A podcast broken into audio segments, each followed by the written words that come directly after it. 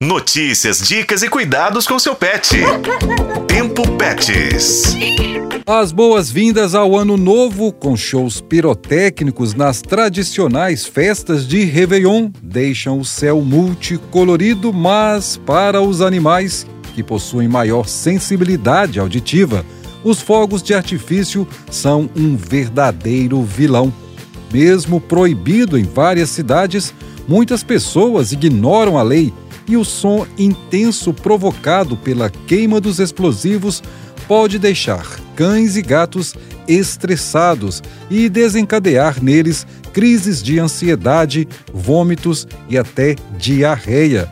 Os tutores e protetores ficam em alerta com os problemas. A protetora da Turminha do Funil, Eliana Avelar de Esmeraldas, na região metropolitana de Belo Horizonte, pede mais empatia das pessoas. Que as pessoas não usassem de fogos de artifício em locais habitados, né? principalmente onde tem muito cachorro solto na rua, porque o soltar fogos, gente, é muito complicado, que dispersa, vai matar os menininhos quatro patas de medo, eles vão sair correndo, podem se perder, podem ser atropelados, podem fugir na tentativa de se esconder. Também eu quero pedir para as pessoas que vão viajar final de ano, pessoas que tem tanta gente, Juscelino, que às vezes para viajar pega o bichinho e solta no meio da rua abandona na tentativa de ter o tempo livre para sua viagem.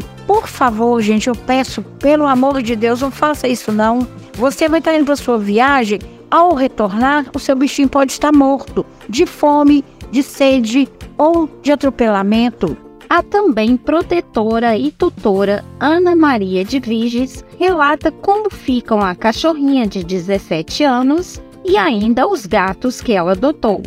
Tenho em casa quatro gatos, um outro que aguarda adoção, está aqui por lar temporário, e uma cachorrinha, uma maltese de 16 anos. Ela já passou comigo várias fases de festas de final de ano.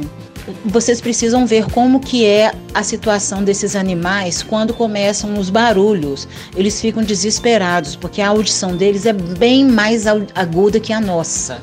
E queria que as pessoas tomassem consciência que não é festejando com barulho que vai fazer a vida ser mais feliz. Então, vamos conscientizar, gente, vamos conscientizar que esses animaizinhos eles precisam de cuidado. E além desses que estão em casa, existem também aqueles que estão na rua. O que que acontece com eles? A gente nem sabe, porque a gente fica tão preocupado com a nossa vida, nossa comemoração, que a gente esquece do próximo. Como a Ana Maria bem disse, vamos comemorar a chegada do Ano Novo sem prejudicar ninguém.